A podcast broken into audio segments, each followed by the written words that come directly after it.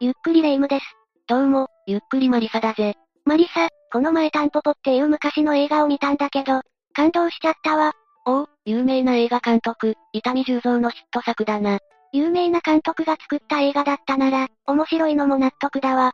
この監督が作った最新の映画も見てみたいわね。残念だが、伊丹十三は1997年に亡くなっているぜ。もっとたくさんこの人の作品を見たかったのに、残念だわ。亡くなった理由は病気とかかしら？自殺ということになっているぜ。表向きはな。表向き。なんだか、事件の匂いを感じるわね。実は、伊丹の死が他殺だという説もあるんだ。伊丹十三の死にはいろんな疑惑があるんだぜ。そう言われると、どんなことがあったのかが気になってくるわ。それじゃあ今回は、謎多き事件として今も語られている、伊丹十三不審死事件を紹介するぜ。それでは、ゆっくりしていってね。まずは、この事件の概要を説明するぜ。伊丹十三の遺体が発見されたのは、1997年の12月20日のことで、現場は伊丹プロダクションのあった東京都港区のマンションだ。プロダクションがあったなんて、伊丹さんは本当にすごい監督だったのね。後で紹介するが、発表した映画はことごとくヒットしていたからな。話を戻すが、伊丹はそのマンションの駐車場で死んでいるのが発見されたぜ。そして、事務所にはワープロで印字した、遺書らしき文章が残されていたんだ。遺書が残っていた。ということは、やっぱり自殺なのかしら？考察は後にして、まずは遺書の内容を紹介するぜ。身をもって潔白を証明します。何にもなかったというのはこれ以外の方法では立証できないのです。というものだ。身をもって潔白を証明するって、痛みは何か悪いことをしていたのかしら？逮捕されるような犯罪の話は出てきていないが、26歳 OL との不倫騒動や SM クラブ通いの疑惑が週刊誌を騒がせていたぜ。シンプルに読み解くなら、その疑惑のせいで潔白を証明する必要があって、その方法が自殺だったってことになるわね。だが、その遺書の内容と痛みの性格や生き方が、噛み合わないという証言も多く出ているんだ。性格や生き方？それを説明するために、次は痛みの経歴と功績について説明していくぜ。痛みは1933年、京都府京都市の生まれだ。父親は映画監督の痛み満作だぜ。父親も映画監督だったなんて、才能って受け継がれるものなのね。そう思えるかもしれないが、痛みは映画監督としては遅咲きだったんだぜ。すぐに映画監督になったわけではなく、いろんな職業を経験しているんだ。その経験が映画に活かされたのかしら。だろうな。まず痛みは、20歳の時に上京し、商業デザイナーとして活躍したんだ。その後、26歳で俳優に転身したぜ。この頃にはヨーロッパ退屈日記などのエッセイを執筆し、文筆用もしていたんだ。商業デザイナーに俳優に文筆用、映画に行きそうな仕事をたくさんしていたのね。不倫騒動って話があったけど、結婚はいつしたのかしら？まず、1960年に映画界で有名な川北長政さんと、賢さんの娘、和子さんと結婚しているぜ。その後、NHK ドラマで共演した女優の宮本信子さんと不倫関係になり、和子さんと協議離婚したんだ。その後、正式に宮本信子さんと結婚しているぜ。不倫騒動が騒がれるような下地はあったのね。そういうことだ。痛みは身長180センチのイケメンで、当時の日本の芸能界でもズバ抜けた高身長だったから、さぞかしモテたんだろうぜ。マルチタレントとしての活躍も確たるものだったしな。昔は背の低い人が多かったけど、痛みはすごく背が高かったのね。若い痛みに会ってたら、私も惹かれちゃうかも。本題に戻るぜ。痛みはその後、テレビ制作にも関わり、ドキュメンタリー番組の制作やレポーターとしても活躍したんだ。ちなみに、レタリングデザイナーとしても日本屈指の人物だったぜ。随分たくさんの方向で活躍しているけど、肝心の映画監督はいつ始めたの？痛みが最初に映画を発表したのは1984年、51歳の時だ。51歳。本当に遅咲きだわ。痛みが最初に制作した映画お葬式は日本アカデミー賞を受賞して、国内で高い評価を受けたんだ。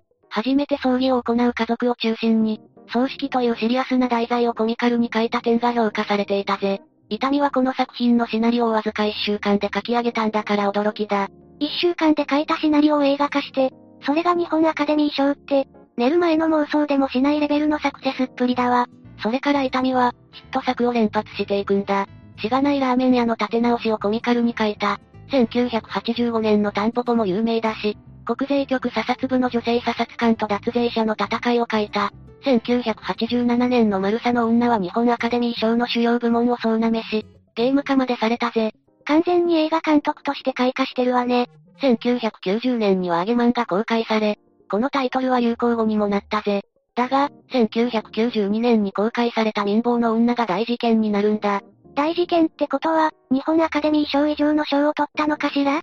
映画は大好評だったんだが、内容が際どかったんだぜ。映画の出来とは別の部分で、痛みは大変な目に遭ってしまうんだ。際どいって言うなら揚げマンもなかなかのものじゃない？そういう方向ではなく、社会の闇に触れてしまったんだ。具体的に言うと、暴力団の激鱗に触れてしまったんだぜ。そういえば、民放の女ってどういう内容だったの？民放って言葉からしてよくわからないわ。民放は、民事介入暴力を訳した言葉だぜ。暴力団が飲食店などを脅迫して、みかじめ料を取ったり、おしぼりや水、花などを法外な金額で買わせることを言うんだ。飲食店だけでなく、パチンコ屋なんかもお金を払っていたと言われているぜ。昔ながらのヤクザの金稼ぎって感じだわ。最近はあんまり聞かなくなった気がするけど、実は、民放の女が公開される2ヶ月前に、暴力団対策法が施行されていたんだ。今も根強く存在する、暴力団を排除しようという流れができた時期だったんだぜ。そして、民放の女の内容も、まさに民事介入暴力と戦う女性弁護士と暴力団の戦いが、書かれたものだったんだ。時代にマッチしていたのはわかるけど、昔の暴力団ってかなり危険なことしてた記憶があるわ。そんな時代にこんな映画を作って、痛みは大丈夫だったのかしら？霊夢の心配は的中したんだ。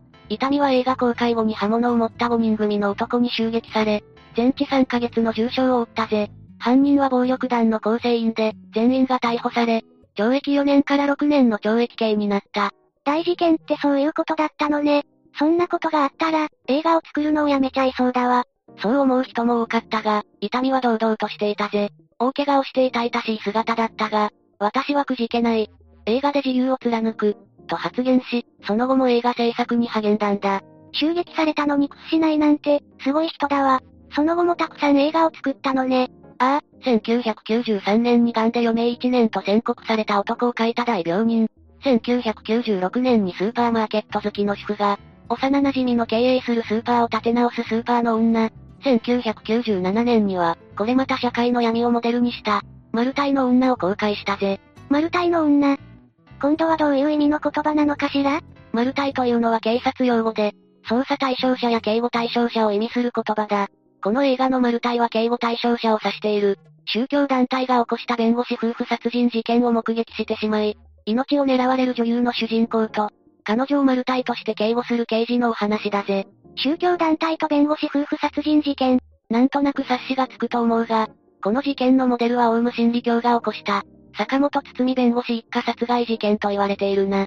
さらに、警護されるというストーリーには、伊丹自身が襲撃事件で警護された経験が活かされている。警護されるほどの被害とか、普通ならトラウマ級の事件なのに、それを映画にしちゃうなんてすごいわね。くじけない、という言葉は本物だったわけだぜ。でも、マルタイの女が公開された1997年って、伊丹が死んでしまった年じゃない？その通りで、マルタイの女が公開されたのと同じ年、1997年の12月20日に、伊丹は遺体となって発見されたんだ。伊丹の性格や生き方が一緒の内容と、噛み合わないってマリサは言ってたけど、この経歴を見ると確かに疑問が湧いてくるわね。疑惑は他にもあって、伊丹の死は他殺ではないかと言われているんだ。次はその疑惑を説明していくぜ。まず、伊丹が残した遺書の内容が、本人の性格や生き方からすると不自然という点だ。ここまで解説してきたように、伊丹は襲撃事件の被害者になりながらも、くじけずに映画を作り続けたんだ。そんな伊丹が、不倫騒動とか SM クラブが良いの疑惑くらいで、自殺するなんておかしいって話よね。そうだ。実際、伊丹は26歳 OL 不倫騒動で取材を受けた時も、妻に聞いてみればいいよ、いつものことだから、と軽く答えていたんだ。それに、伊丹と親交のあった人たちは口を揃えて、そんなことで自殺する男じゃない、と話しているんだぜ。確かに、痛みと話したことのない私だって、経歴を聞けばおかしいなって思うわ。襲撃されても映画を作るような人が、不倫騒動で自殺するって違和感があるしね。疑惑はそれだけじゃないぜ。痛みはレタリングデザイナーとしても活躍していて、手書きの文字に人一倍の愛着を持っていたんだ。そんな痛みがワープロで遺書を残した点もおかしいと言われたんだぜ。痛みならワープロではなく、手書きでしっかりした遺書を残すはずだってことね。さらに、痛みは死ぬ直前、スきっ腹の状態で、ブランデーをボトル1本飲み干していたことが、検視で判明しているんだ。すきっ腹にブランデーのボトル1本って、体調を崩しそうだわ。強いお酒を一気に摂取すると、人は昏睡状態になるんだ。このことから、犯人が痛みに無理やりブランデーを飲ませて、昏睡状態にした後にマンションの屋上から、投げ落としたんじゃないか？という説が出ているぜ。なるほど。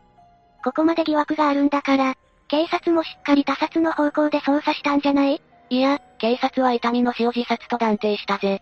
それがさらに疑惑を深めることになったんだ。思い込みで言うものじゃないけど、この状況ですぐに自殺認定したら、逆に疑わしいわね。後ろにとんでもない闇があるんじゃないかって思っちゃうわ。実際、そういう説がいくつも出ているぜ。いくつも？じゃあ、痛みの死に関わる大きな説を2つほど紹介するぜ。まずは、医療廃棄物問題に首を突っ込んだせいで消されたという説だ。痛みは死の5日前まで、医療廃棄物の問題を取材していたからだな。医療廃棄物？文字通り、病院での医療で排出される廃棄物のことだぜ。使用済みの注射器なんかがいい例で、感染症の危険もある特殊な廃棄物だ。医療廃棄物の問題って、まさか、そのまさかで、本来ならお金をかけて、適切に処理するべき医療廃棄物が、不法に投棄されているという疑惑のことだ。痛みはこの問題を追っていたんだぜ。これまた、とんでもない問題を調査していたのね。暴力団以上に真っ黒な感じがするわ。痛みがこの問題を取材していたのは事実で、取材内容は NHK でも放送されたんだ。そのこともあって、この説は痛み不審死の主流な説になっているぜ。確かに、タイミング的にも闇の大きさ的にもぴったりな気がするわ。でも、他にも説があったんじゃない？もう一つは、巨大宗教団体と暴力団の関係を、暴こうとして殺されたというものだ。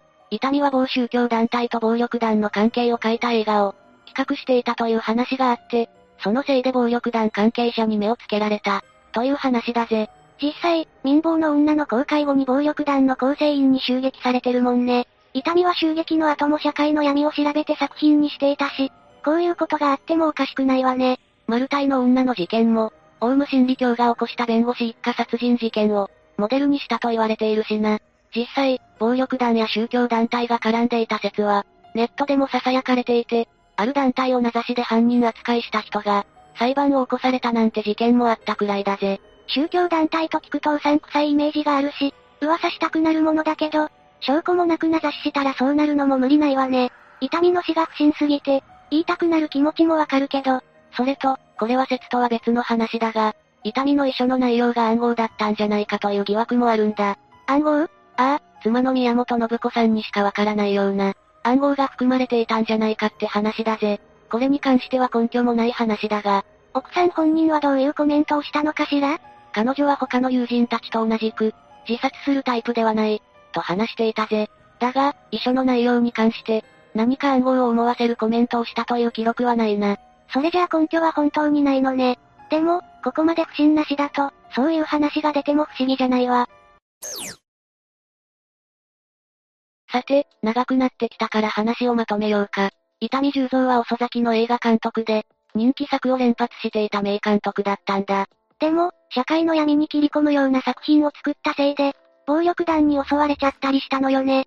1992年に、当時ホットだった民事介入暴力、通称民暴と戦うホテルと女弁護士を主人公にした、民暴の女を公開し、それが暴力団の激鱗に触れたわけだな。それでも、痛みはくじけずに映画を作り続けたのよね。ああ、オウム真理教の起こした、弁護士一家殺人事件をモデルにしたと思われる映画も制作しているし、本当にくじけていなかったんだ。だが、そんな危険な取材と映像制作をしていたせいか、痛みは1997年の12月20日に遺体となって発見されるぜ。痛みの友人も奥さんも、自殺するようなタイプじゃないって話しているし、襲撃事件の後も映画を作り続けているから、客観的にもおかしいわよね。さらに警察がすぐに自殺と断定したことも怪しまれ、痛みの死の不審な点がどんどん挙げられていったんだ。医療廃棄物問題の説と、宗教団体と暴力団の関係の説よね。そうだぜ。医療廃棄物が不法に投棄されているという大問題を、痛みは死の5日前まで取材していたんだぜ。その件で闇に触れてしまったせいで、関係者に消されたのではないかという説があるんだ。さらに、痛みは宗教団体と暴力団の関係についても調べていて、そのせいで暴力団関係者に消されたって説もあるぜ。医療廃棄物の件もヤバそうだし、実際に襲撃されているから宗教団体と暴力団の説もあり得そうよね。医療廃棄物の取材内容は放送されたし、宗教団体の事件をモデルにした映画を作っていたし、暴力団の激鱗に触れるのも今回が初じゃないしな。むむ。どれもあり得そうだわ。事件から随分経ってるけど、新しい事実は分かってないのかしら？それは不明だぜ。遺書が妻への暗号だったという説も真相は分かっていないんだ。妻の宮本信子さんは生きてるのよね？ああ、現在も女優業を続けているぜ。それに、伊丹と宮本さんの間には二人の息子がいるんだ。